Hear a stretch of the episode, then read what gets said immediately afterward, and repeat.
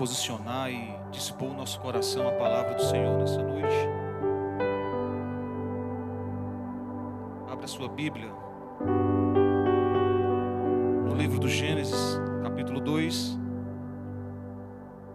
versículo 25.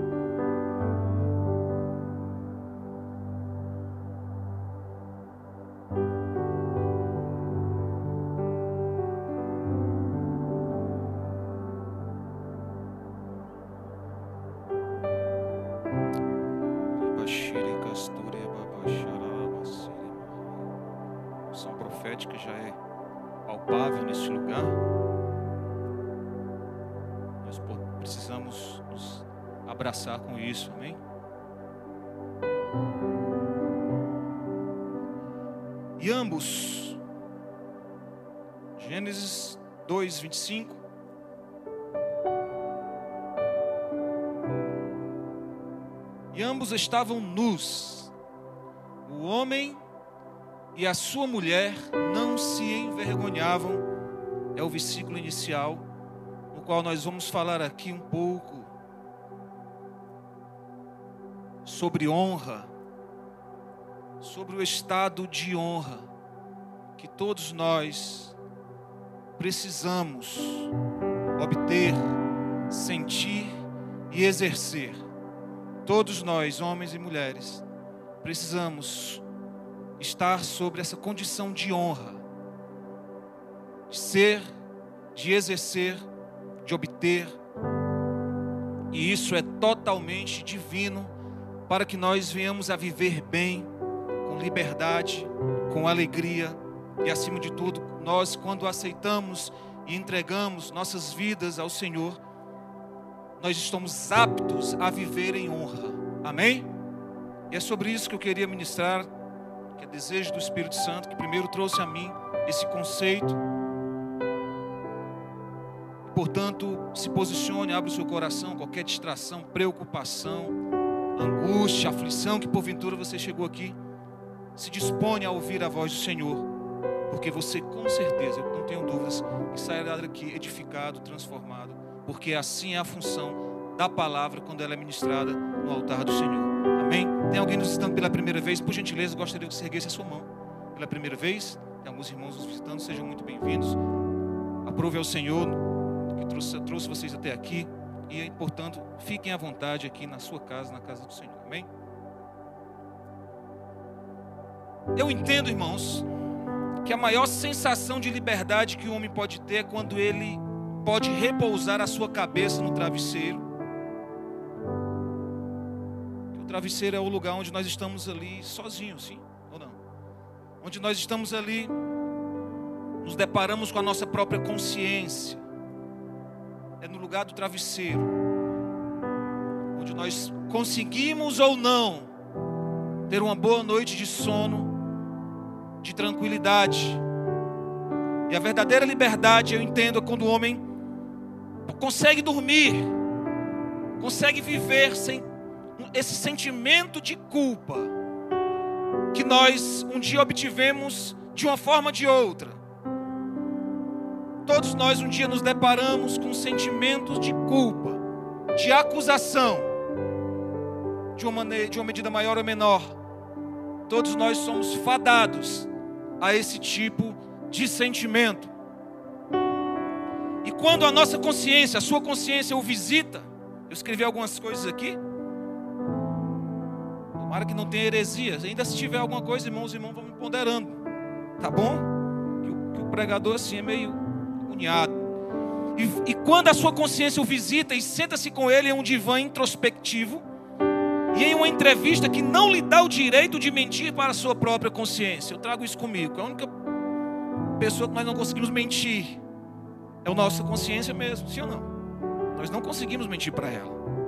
Nós conseguimos mentir para a nossa liderança, para os nossos pais, para o nosso cônjuge, mas para a nossa consciência.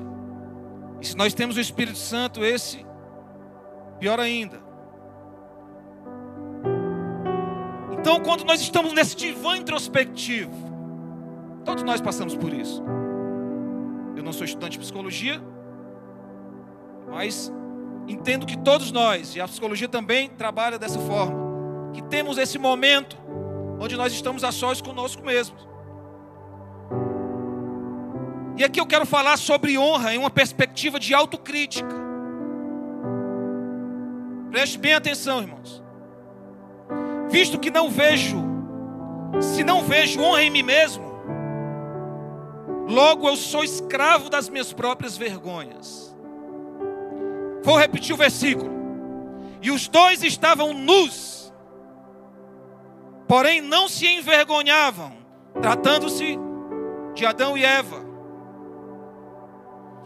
depois de ter recebido em sua narina o sopro de Deus, o fôlego de Deus,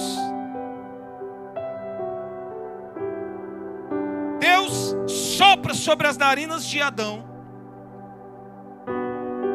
todos os seus atributos de honra que o homem precisaria ter quanto a tudo que foi colocado em suas mãos. Toda a criação até então estava submetida a Adão sobre a honra que o próprio Deus constituiu a ele sobre a sua imagem e semelhança. Amém? Os títulos, os nomes dos animais, o controle, o domínio que o próprio Deus deu, soprou sobre Adão, onde a natureza se submetia a ele em respeito e honra. Atributo totalmente divino de Deus. Mas antes de avançar, nós precisamos aprender. Eu sei que muitos dos irmãos aqui que estudam direito já sabem muito bem.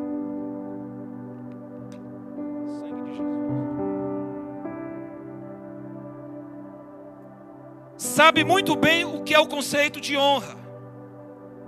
Honra é um princípio de comportamento do ser humano que age baseado em valores bondosos como honestidade, dignidade, valentia e outras características.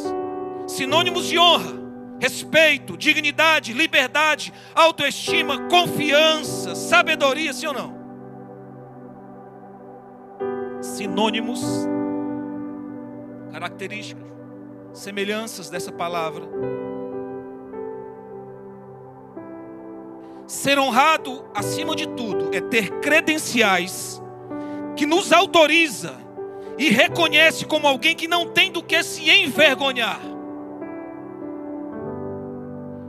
Ser honrado é ter credenciais que nos autoriza, que reconhece como alguém que não tem do que se vergonhar. Uma liberdade de estar em lugares, em agir, em falar, em opinar, em dominar. É alguém que pode expressar uma opinião com autoridade, alguém de honra, sim ou não? Nós sempre nos dispomos a ouvir pessoas de honra, formadores de opiniões que, de opiniões que têm o que oferecer. Porque isso vai nos edificar. E nós buscamos, sim ou não, pessoas de honras para que possamos nos submeter. Se nós congregamos aqui é porque nós submetemos a uma liderança de honra. E isso é totalmente divino. Isso é salutar, isso é poderoso, isso é sobrenatural.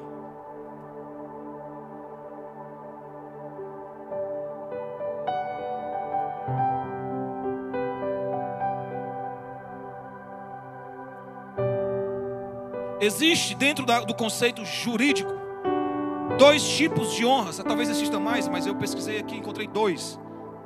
A honra objetiva é o julgamento que a sociedade faz do indivíduo. Ou seja, é a imagem que a pessoa possui no seu seio social. É a honra objetiva. É o que as pessoas pensam, é o que a sociedade pensa a respeito do pastor Nacésio é o que a igreja pensa a respeito da minha pessoa, é o que a minha família pensa. Honra no conceito objetivo, a honra objetiva. E a honra subjetiva é o julgamento que o indivíduo faz de si mesmo. Talvez a sociedade me veja de uma forma, mas será que o meu eu o meu interior, o próprio Nacésio, reconhece, consegue validar essa informação. E vou além disso, será que o Espírito Santo que habita em mim, que habita em você, reconhece esse estado de honra?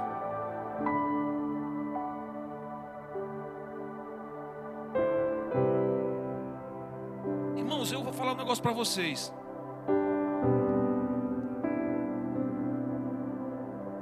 As experiências que eu tenho quanto a isso são tão simples até. E eu, um dos momentos onde eu mais sinto, me sinto honrado, é quando eu estou com as minhas meninas. É quando eu estou com a minha família. É quando eu chego no lugar, no estabelecimento, no shopping, numa instituição. E por mais simples que seja, quando eu estou de mão dadas com a Aline, eu fico muito mais completo, eu me sinto completo. E absorvo e vejo muitas pessoas que nos olham com honra, porque parece que isso é hoje meio que rejeitado pela sociedade. Mas eu me sinto tão feliz quando eu olho, chego com a minha família, e o Espírito Santo valida essa informação no meu coração e diz: Ei, homem de Deus, eu te disse que te dá uma família de fazer um homem honrado. honrado. Porque era muito distante para mim. E parece que eu vivo uma espécie de sonho. Em meio a uma sociedade que rejeita a família, que rejeita essa instituição, esse comportamento, essa constituinte. O Espírito Santo vem sobre o meu coração. Aquele que prescruta, que nos esquadrinha, aquele que nos olha e tem um raio-x ao nosso respeito. E quando ele valida isso, o meu coração se enche de alegria e diz: sobre isso eu não tenho do que me vergonhar. Isso me dá ânimo, me dá fôlego, me dá alegria, me dá liberdade, me dá sabedoria. É o Espírito Santo que sopra sobre mim para edificar mais ainda esse projeto, que valida e nos faz crescer avançar em honra.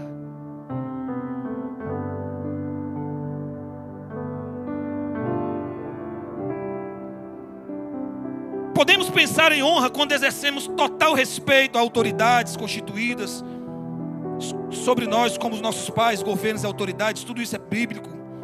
Efésios capítulo 6, versículo 1 fala que os filhos obedeçam aos seus pais no Senhor pois isso é justo. Honra teu pai e tua mãe, é o primeiro mandamento com promessa, nós sabemos bem disso, bendito. Deuteronômio, capítulo 27, versículo 1: Maldito quem desonrar o seu pai ou sua mãe, todo o povo dirá. Esses dias, eu cuidando da minha, da minha avó, encontra-se ainda em recuperação. Ela saiu de um quadro de enfermidade muito grave. Eu acompanhei todo esse processo com ela. Está se recuperando aí de um CA de bexiga. E no hospital, as pessoas, eu, nas vezes que eu sempre estava lá, eu e meu irmão, e as enfermeiras, médicos, todos eles se admiravam. Poxa, mas como vocês amam a avó de vocês? Poxa, jovem. Uma, uma senhora do lado disse: Cara, eu fico, estou impressionado. Eu disse, Senhor, eu estou impressionado. As enfermeiras, olha, vocês estão de parabéns. Mas isso não é uma, não, não me soa como uma obrigação mas é algo instintivo, de alguém que foi cuidado, de alguém que recebeu tanto afeto, tanta honra dos meus pais, tanta honra da minha própria avó, e agora nós estamos replicando. Esses dias eu estava banhando ela. Eu, não banhando literalmente, ela está sem andar, nós tiramos, eu tiro ela da rede. Ela, ela tem 80 quilos. Eu estou fazendo um trabalho de fortalecimento da lombar porque até então estou aguentando, viu, mãe? Minha mãe está aqui, ela sabe. E aí, meu irmão, eu vou com aquilo ali com maior alegria e, e honra. E ver ela feliz. E quando eu chego lá, ela parece que ela fica mais ainda, mais, sabe? Dengosa. Aí ela vai levantar ela, irmão. Colocar no assento de banho. Levar para o banheiro. Ir lá esperar elas fazer as necessidadezinhas dela. Depois joga água nela, ela morrendo de frio. E ela não vou lavar cabelo hoje não. Eu digo, vai, vó. Vou não, que eu estou com frio, não vou. E tem hora que ela não vai mesmo, não tem quem consiga. Tá bom, vou, vou, vou. E você vê uma troca de honra, de respeito, de reciprocidade. E que não é por uma obrigação, mas é algo instintivo. Quando nós somos honrados, nós exercemos honra. Respeito por alguém que cuidou tão bem dos filhos, dos netos, que perdeu o marido com 39 anos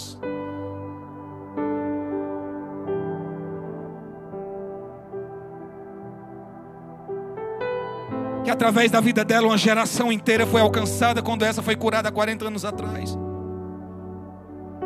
E o Senhor ministra sobre mim todos os dias honra, honra sem medidas, honra sem medir, sem limites, exerce honra.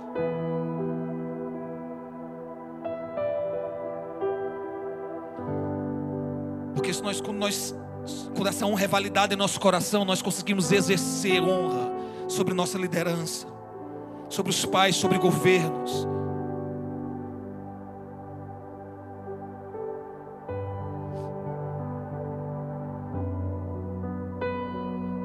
Diante de tantos conceitos, de experiências próprias, como crente, como cidadão, como pai de família, e também como na função de um pastor,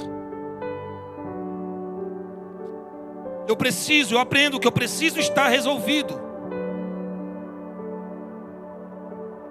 quanto ao narcésio interior, valida, reconhece, ao meu estado de consciência que me remete a uma opinião própria sobre quanto sou ou não um homem verdadeiramente honrado.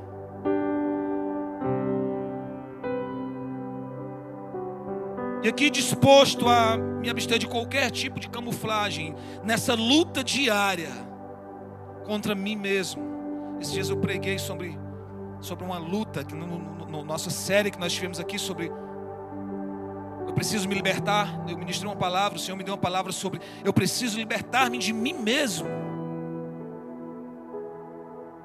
Porque nós bem sabemos que existe um coração, todos nós temos, e esse é, ele é tendencioso ao engano. E esse tem que ser resolvido de dentro para fora. Precisa estar resolvido.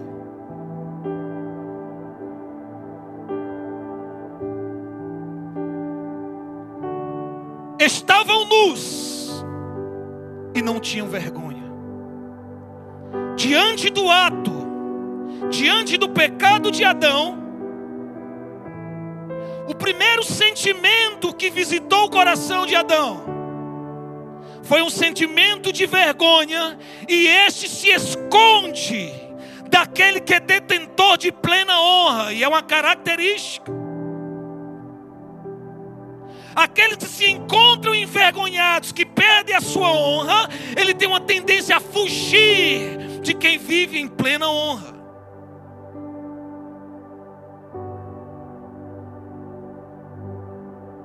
E quando Adão se vê nu, se depara com essa sensação de culpa, de pega algumas folhas de figueiras, se esconde de Deus e brada uma voz do próprio Deus.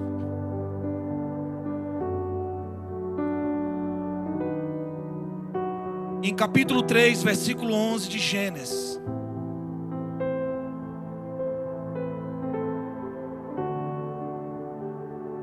E disse o Senhor: Quem te mostrou que estavas nu?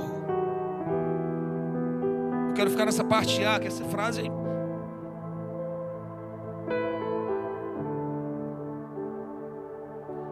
Quem te mostrou as tuas vergonhas? Quem te apresentou esse sentimento? Em que momento você se depara com esse nível de vergonha e de culpa?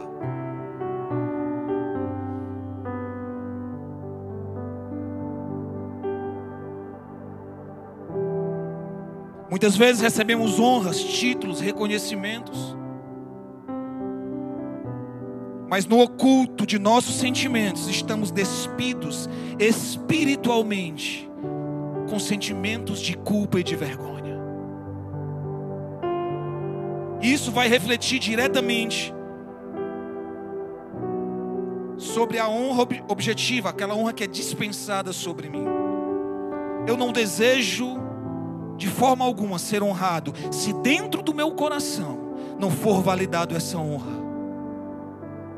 A nossa luta diária, como ministro do altar, é manejar essa palavra, é conduzir o rebanho, é conduzir a minha família, é ministrar a palavra, é anunciar o evangelho de salvação sem ter do que me envergonhar. Foi assim que foi dispensado aos ministros? Não foi assim a recomendação do apóstolo Paulo?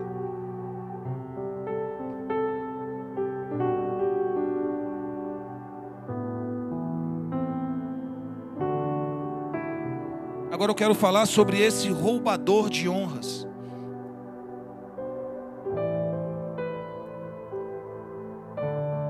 O causador da vergonha, quando vem a pergunta: Quem te mostrou que estavas nu?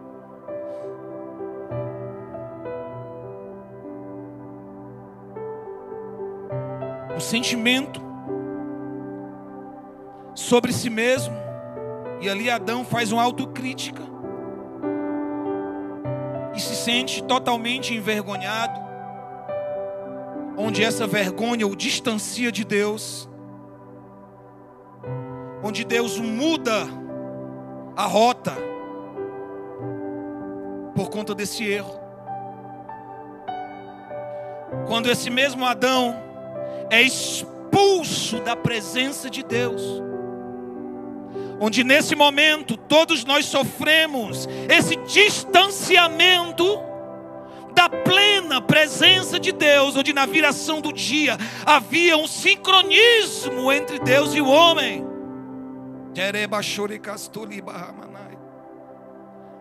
E até então, gerações e gerações sofrem por esse ato.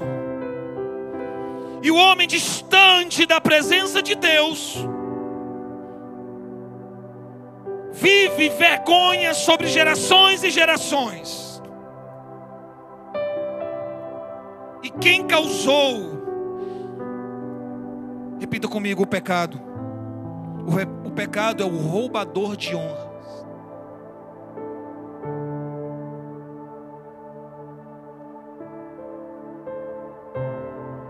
Em meio a uma negociação, em meio a uma negociação, o homem que vivia na plena presença de Deus negociou a sua honra, se revestindo agora de uma roupagem de culpas. Eu quero dar um conselho, ministrar um conselho ao seu coração nessa noite. Não negocie a sua honra como um pai de família como uma mulher de família, como uma mãe de família, como um jovem, como alguém que tem um ministério, ou alguém que foi chamado por Deus para ser um divisor de água na sua família. Não negocie a honra, não negocie a presença de Deus que foi ministrada sobre a sua vida um dia. Porque na ausência de honra, quando não há honra, nós só podemos nos deparar com alguns algumas sensações tais como vergonha, rebaixamento, humilhação, menosprezo.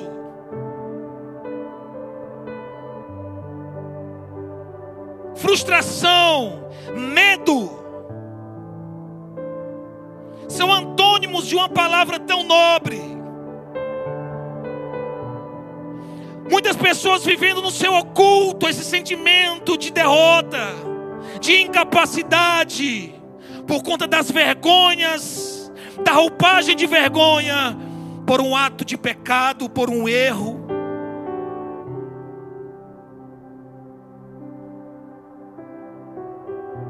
Eu comecei a pensar nesse assunto quando um homem tem a idade de ser o meu pai, talvez, ou quase. Me pedia para ministrar sobre ele. Esse homem chorava tanto. Pai de família. Quando esse homem chorava abruptamente e confessava a mim que era escravo da pornografia. Um homem que talvez sociedade o julgue como um pai de família, como um cidadão, não sei se era empresário, não conheço ele tão bem. Mas quantos estão vivendo nessa condição, revestidos de nobreza, mas por dentro um sepulcro de vergonhas, de acusações, de engano, de morte, de imundície não negocie a sua honra. Não negocie a nobreza. Não negocie a santidade.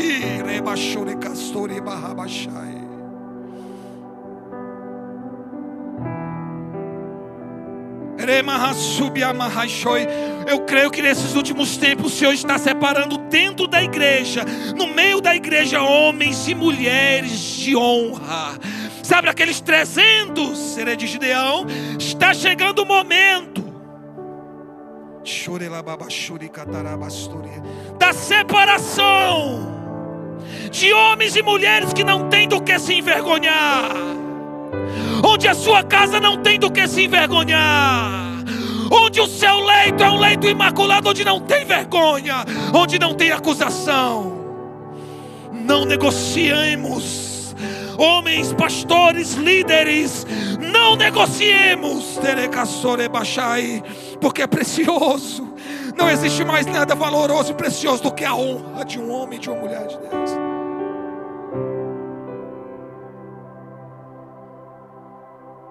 Porque virão muitos pratos, virão muitos guisados, virão muitos sofismas virão muitas propostas.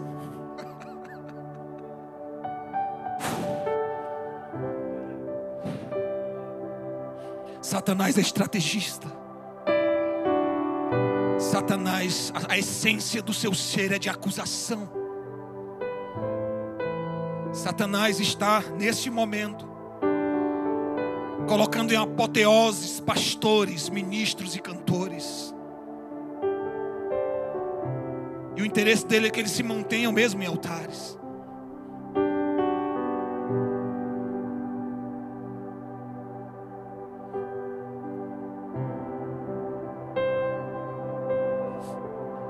O pecado acima de tudo, a primeira sensação que ele gera na vida de um ser humano, como aconteceu na vida de Adão, é o sentimento de vergonha.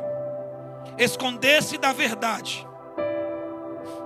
quando alguém está dotado de vestes de vergonha, ele foge do confronto, ele foge da verdade, ele foge do profeta.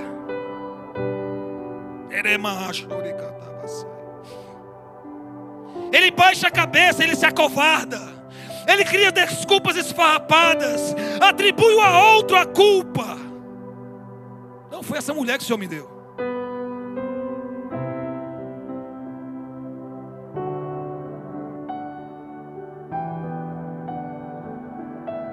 São comportamentos de alguém que perdeu a honra para os seus próprios atos.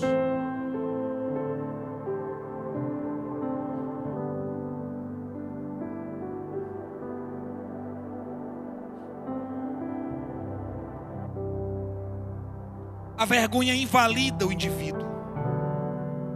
Ele impede de ele avançar. O indivíduo que tem o hábito de trapaça, de corrupção. Ele vai, avança, avança, mas ele sempre vai se deparar, vai conviver com o sentimento de vergonha. Sempre ele vai se deparar com a situação onde vai trazer e vai potencializar a vergonha em seu coração, vivendo de vergonha em vergonha.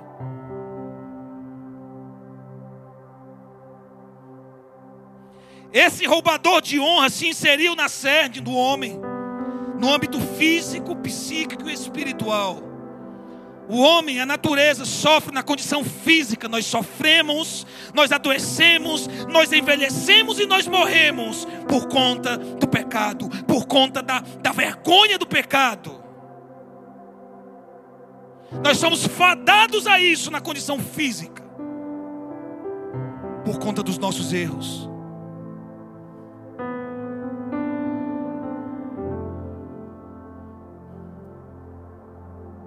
Sempre entendo que a tecnologia, a medicina, tudo isso avançou absurdamente. Mas o homem por si só, o seu intelecto, ele sempre se autodestruiu.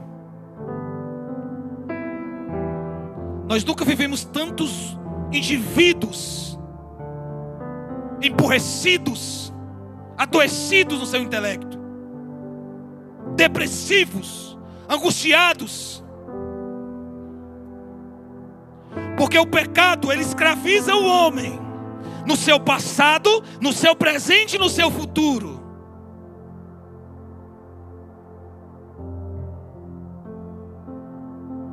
E essa iniquidade, a iniquidade que significa essa, essa, replicação, essa repetição contínua do comportamento pecaminoso, da vergonha, se apossou do caráter humano e vem se perpetuando sobre gerações muitas vezes causando uma insensibilidade de reconhecer o seu estado vergonhoso.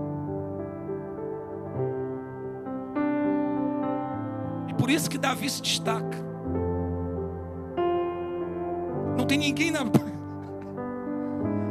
não, não tem ninguém na Bíblia e não haverá talvez homem, não sei. Pelo menos a gente com nível de reconhecimento, de autocrítica, onde ele reconhece o seu pecado. Independente da vergonha que bateu a sua porta, que alcançou seus filhos, independente da vergonha que bateu a sua porta, onde o seu povo o desprezou, aquele Davi, homem de honra, homem que era aclamado em Israel, Saul matou mil, mas Davi matou dez mil.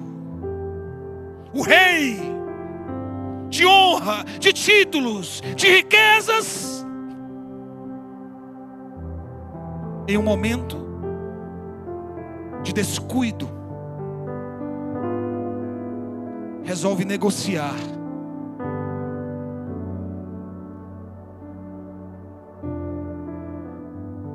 E quando a vergonha vem, ele tenta ali dar um jeito. Quando a vergonha vem, Davi tentou ali se sair, mandou resolver o problema, rapaz. Mas a sorte deste homem, talvez tenha sido a minha sorte, a sorte de muitos aqui, é quando um profeta, cheio de honra, ungido de Deus, o envia, coloca o seu dedo em seu rosto diz: Davi, você é o problema. Ele vestindo em pano de saco reconhece o seu estado. E quando no Salmo 51, com coração quebrantado e contrito, ele clama ao Senhor e pede: Senhor, não retira de mim o teu espírito.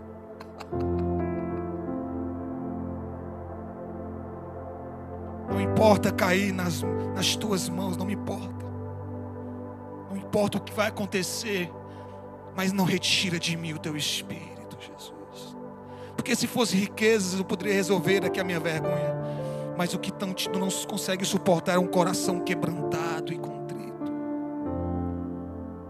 Ele escreve o Salmo 51 como um tratado de arrependimento.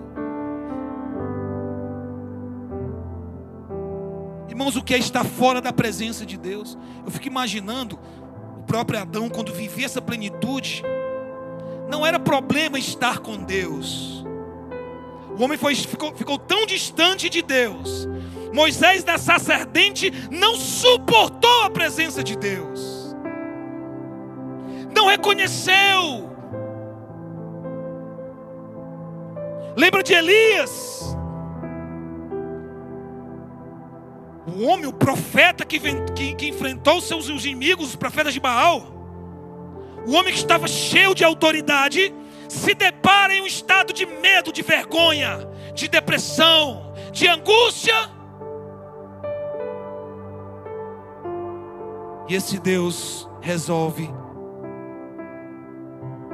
através de nuvem, através de fogo. Lá no Monte Horebe, ele resolve se revelar a Elias. E Elias não, não suporta, não consegue reconhecer a voz de Deus. Porque o homem está distante. Foi colocado uma divisão. O pecado dividiu o homem de Deus até então. O separou.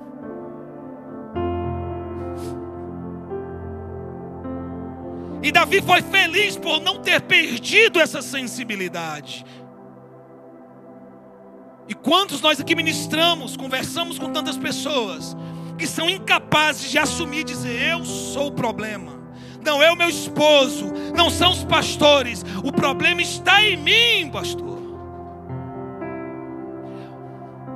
Mas muitos se recuperam porque clamam e oram e pedem para, nós, para que nós ministremos. E assim acompanhamos e logo são restaurados, mas muitos perdem a sensibilidade e entram nesse inclusivismo religioso, onde tudo pode, onde é assim mesmo. Não é assim mesmo, não, irmãos. O Senhor nos separou para viver uma vida de honra. Homens e mulheres que não têm do que se envergonhar que são separados da imundície desse mundo, que andam debaixo da justiça de Deus. Não negocie, porque se você está de pé, vigiemos, vigie sobre a sua casa, vigie sobre o seu ministério, vigie sobre a sua família. Rebaixo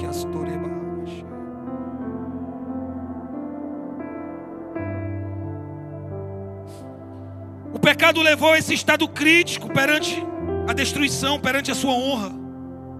Mas o seu coração sensível e quebrantado não o tirou da presença de Deus. E afinal, qual o meio de recuperar esse estado de respeito, de honra? Como fazer cair esse, esse dedo de acusação?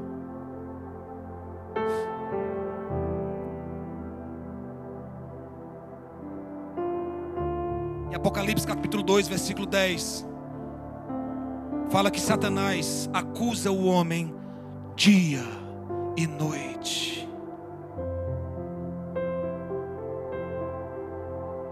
Os nossos erros são potencializados pelos demônios. As entidades se apoderam dos nossos erros. As maldições são instauradas quando nós assim erramos. Quando nós damos vazão a adultério, abrimos portas para demônio de prostituição adentrar na nossa casa. Ele potencializa, porque ele anda como um derredor, buscando uma forma de tirar, de roubar a honra sobre a sua vida, de fazer com que você baixe a cabeça e ande em vergonha, e ande com medo.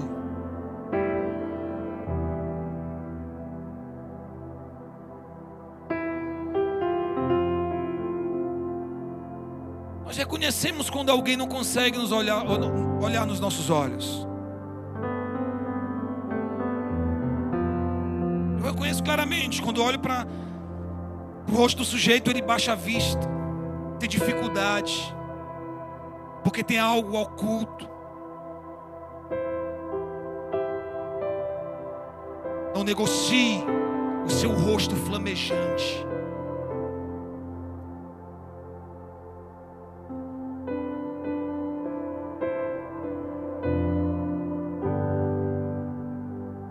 Satanás é o pai do engano, é o maior interessado em ver o homem em pleno estado de humilhação, de derrota. Talvez vivendo 30, 40, 50 anos de igreja, vivendo um estado medíocre de vergonha e medo.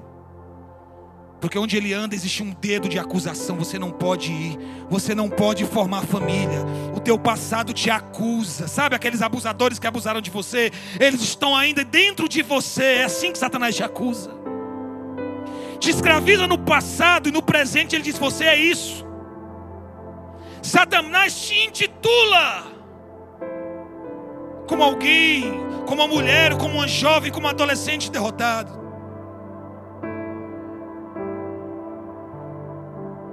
roubando os teus sonhos, roubando os projetos, roubando a honra.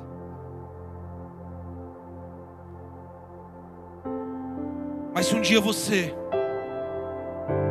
que aceitou Jesus, que entendeu a revelação do Evangelho, e ainda existe esse sentimento de desonra dentro de você, hoje, nós ministramos aqui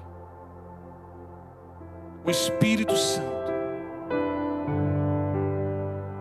Que no advento da igreja tem o poder de tirar esse jugo, esse jugo de acusação sobre os teus ombros. O restaurador de honra, aquele que tira a vergonha, aquele que sara as feridas, que ainda que você lembre do passado, esse seu passado já não te influencia mais já não dói mais. Eu não tenho um problema com o meu passado, irmãos, porque foi resolvido isso dentro de mim. Ainda que eu encontre situações, pessoas, aquele que soprou sobre Adão, alma vivente, implantou dentro de mim, sabe o que? 1 Coríntios capítulo 2, versículo 12, versículo 45. Um espírito vivificante que nos tira da condição de mortos espirituais e nos condiciona a uma vida eterna. É esse fôlego que veio sobre mim um dia, que me renovou, que me transformou, que transformou você e a sua casa. Não para uma vida de vergonha não para uma vida de acusação do passado. Espírito vivificante, esse espírito vivificante, ele é eterno, ele é do céu. O Adão caído, o Adão terreno, é, é da morte, é da terra. Mas nós fomos, nós nascemos de novo, e agora com o espírito vivificante que pulsa, que nos direciona, que nos impulsa para uma vida de bênção, para uma vida de vitórias. Que nós não podemos falar de vitória na igreja? Essa igreja só fala. Nós só falamos aqui de bênção e de vitória. Nós somos um povo crente, lavados, remidos pelo sangue de Jesus. Nós somos crente, eu nem gosto de me chamar. Eu digo, meu irmão, eu sou crente tem que ter uma palavra definida ao teu respeito. Você tem uma convicção ao seu respeito. Eu sou santo, lavado e remido pelo sangue de Jesus. E nada pode me tirar essas convicções. A não ser os nossos atos. A não ser a negociata com o pecado. A não ser o flerte. Sabe o flerte? Quando nossa natureza quer flertar, eu passo por isso, sou eu que passo por isso. Que passo por essas guerras, essas lutas, sou eu.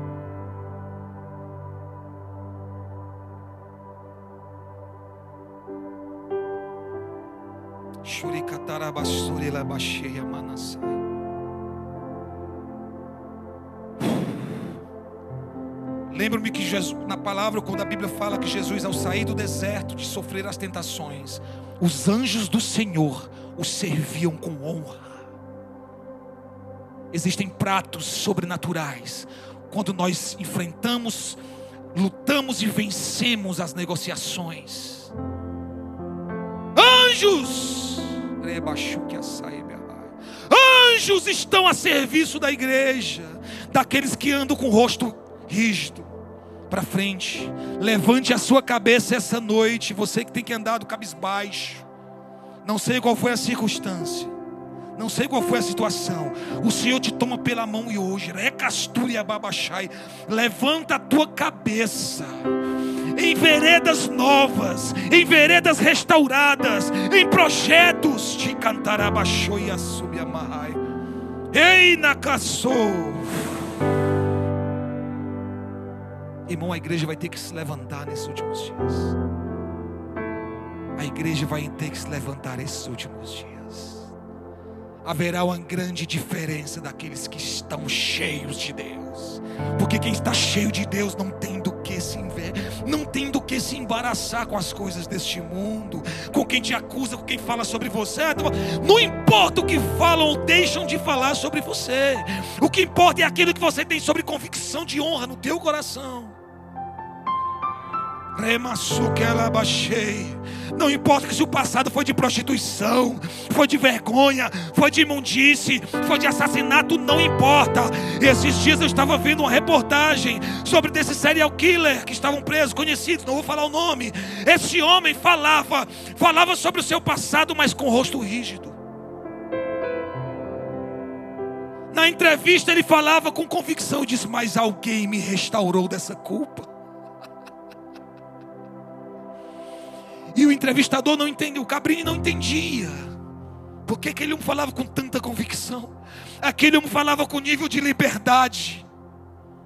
Eu não sei o que vai acontecer comigo amanhã.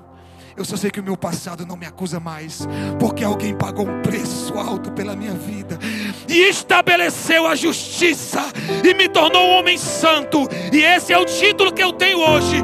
Eu sou um homem santo, eu sou uma mulher santa e ele vem buscar uma igreja santa, lavada e remida pelo sangue de Jesus.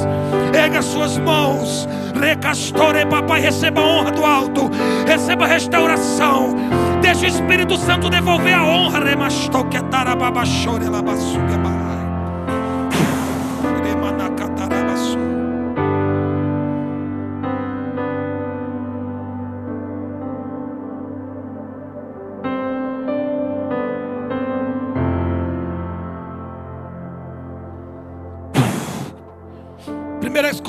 Capítulo 1, versículo 10.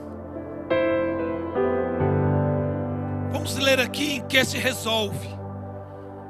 Como o próprio Deus resolveu a restauração de honra para com o homem. Como esse Deus, com seu grande amor, tentou sobre os profetas, sobre os patriarcas, tentou sobre tantos homens de Deus e resolveu de uma forma definitiva.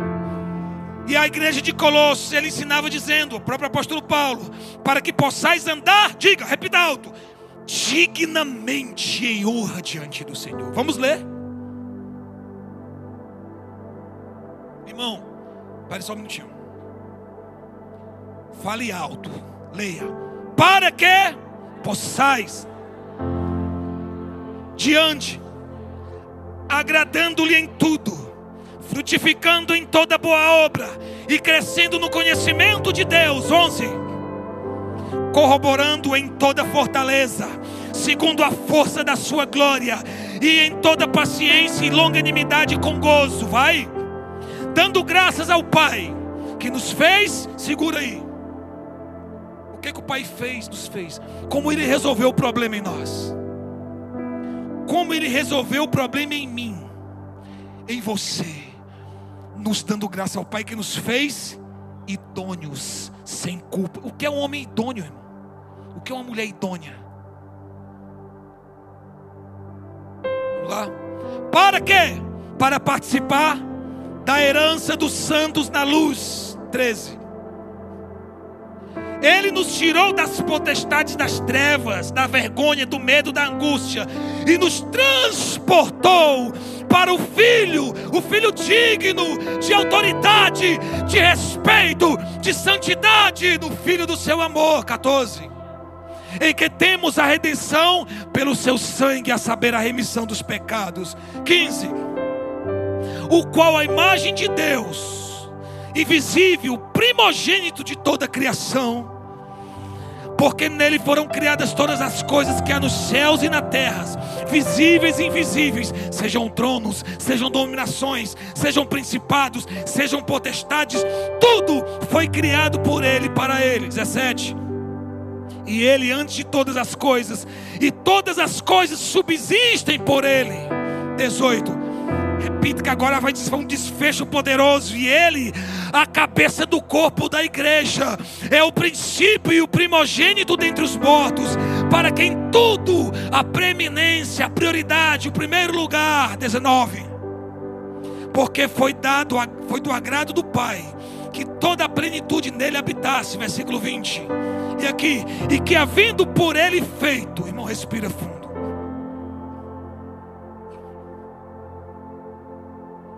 e que, havendo por ele feito a paz pelo sangue da sua cruz, por meio dele reconciliasse consigo mesmo todas as coisas, tanto as que estão na terra como as que estão nos céus. 21 a vós também, que noutro tempo, quem nós, que noutro tempo éramos, nós éramos estranhos e inimigos do entendimento por nossas obras mortas, pelo pecado, pela vergonha. Agora, agora, contudo vos reconciliou. E para fechar, versículo 22, no corpo da sua carne, pela morte, para perante Ele, perante Deus, nos apresentar santos, irrepreensíveis e inculpáveis.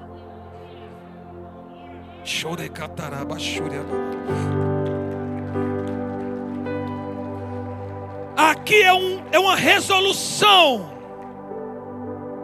sobre o que nós éramos e o que nós somos agora lavados e remidos pelo sangue de Jesus. E se não há essa consciência no seu coração, se há um sentimento de culpa, de medo, de nostalgia, de abandono, de desprezo e de vergonha hoje, em o nome de Jesus, há um momento, há uma oportunidade de você estar entre esses, entre os irrepreensíveis, entre os inculpáveis, entre os lavados e remidos, perdoados. Sabe por quê, irmãos? Aquela, aquele véu que foi constituído lá no madeiro foi bradado uma voz: está consumado. E o véu se rasgou. O acesso que antes era, antes era limitado, o acesso que antes dependiam dos sacerdotes, o acesso foi resolvido, irmãos, através do sangue de Jesus. E esse, quando lavados, quando nós somos lavados, existe um selo. Existe um selo sobre a minha vida. Esse selo ele se estende, se estende sobre a minha casa, sobre o meu matrimônio, sobre os meus filhos. O pecado nos culpa e nos expulsa da presença de Deus eu tenho, eu estou tentando elaborar algo a respeito da presença de Deus, ainda estou contatenando, irmãos. Mas a presença de Deus, ela é palpável. A presença de Deus, ela é real. A presença de Deus nos envolve, nos cura. A presença de Deus nos reposiciona. Elias, ei Elias, Volta para o Israel, volta para o teu lugar, porque existem homens para você ungir. Ergue. Diante da presença de Deus, Elias se levanta.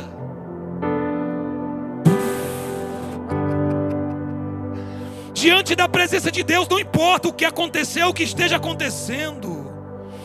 O Senhor é e quando Ele resolve se revelar a nós, a vergonha se desfaz. Nós nos erguemos, nós começamos a cantar, nós o adoramos. Ele visita os nossos membros, o nosso corpo, a nossa mente, os nossos negócios, os nossos projetos. Ele vai nos reposicionando em honra, em glória, em vitória. Seja reposicionado nessa noite. Seja reposicionado. Não importa o que aconteceu. Se repos... Hoje a presença do de Deus é palpável. Existe o acesso aqui, para te reposicionar, para fazer você sonhar novamente. Não acabou não, Elias. Volta. Ei! Ah! Volta. Se reposiciona.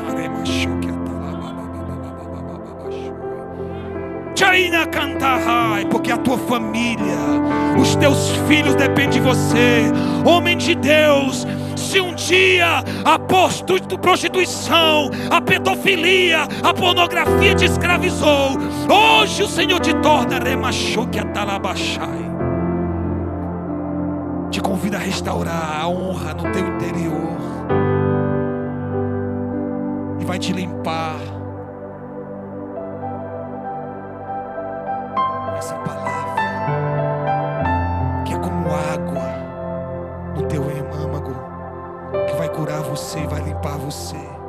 vai trazer asepsia ao teu coração, asepsia aos teus sentimentos. E aquilo que antes agradava a tua natureza de pecado, de imundícia, vai trazer repulsa, porque ela é água que limpa. A presença dele não consegue suportar vergonha.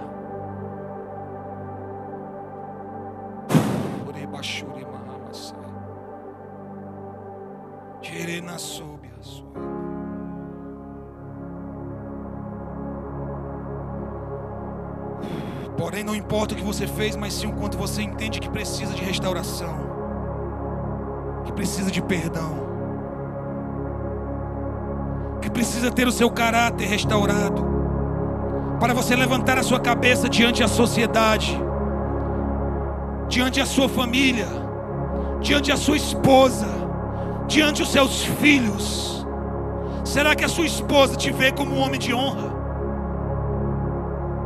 Todo dia eu pergunto a Aline, às vezes quando ela uma gaguejada. Será que a sua esposa é reconhecida por você como uma mulher de honra? Será que os teus filhos reconhecem dignidade em você?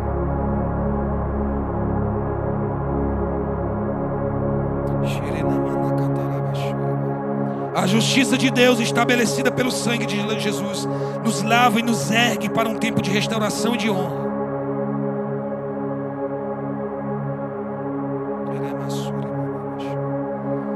capítulo 3, versículo 21. Mas agora se manifestou uma justiça. Agora. O apóstolo Paulo estava dizendo: olha, mas agora existe uma justiça manifesta pelo próprio Deus.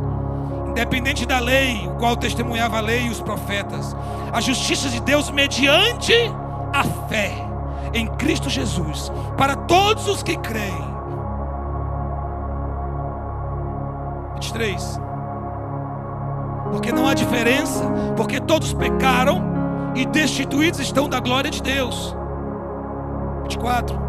Sendo justificados, é a justiça sendo estabelecida gratuitamente pela Sua graça, pela redenção que é em Cristo Jesus, o qual Deus propôs para propiciação pela fé no Seu sangue, para demonstrar a Sua justiça, pela remissão dos pecados, dantes cometidos sobre a paciência de Deus. Último, para a demonstração da sua justiça neste tempo presente, para que, para que ele seja justo e justificador. Ele é o justificador, é o agente de justiça do Espírito Santo te convence e você é justificado. Quando nós estamos diante de um tribunal espiritual, Satanás nos acusando, Deus como juiz, o sangue de Jesus nos justifica e nos torna idôneos, inculpáveis, absorvidos espiritualmente. Não importa, mais uma vez eu digo, o que aconteceu, o importa é que hoje, você tem acesso através do sangue de Jesus. A justiça de Deus, o selo do perdão, o selo da restauração. Queria que você ficasse de pé agora em nome de Jesus.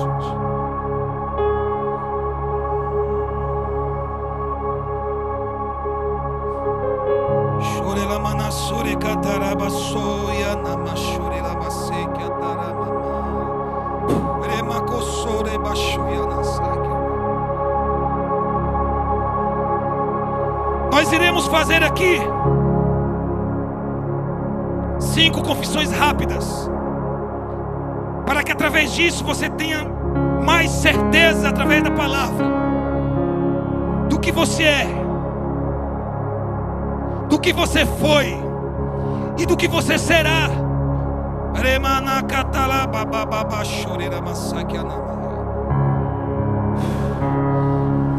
E que toda corrente que te aprisiona de vergonha e de culpa seja desfeita hoje pelo sangue de Jesus.